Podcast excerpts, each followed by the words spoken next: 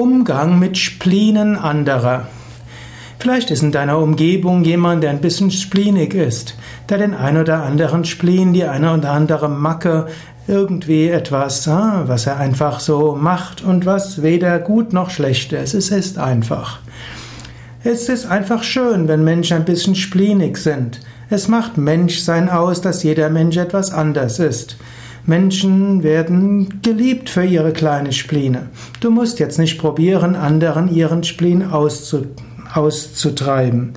Wenn du also jemanden siehst, der einen bestimmten Spleen hat, dann äh, mache dich nicht lustig über ihn und äh, sondern hm, nimm das irgendwo zur Kenntnis, freue dich darüber, eventuell erkenne ihn das sogar an.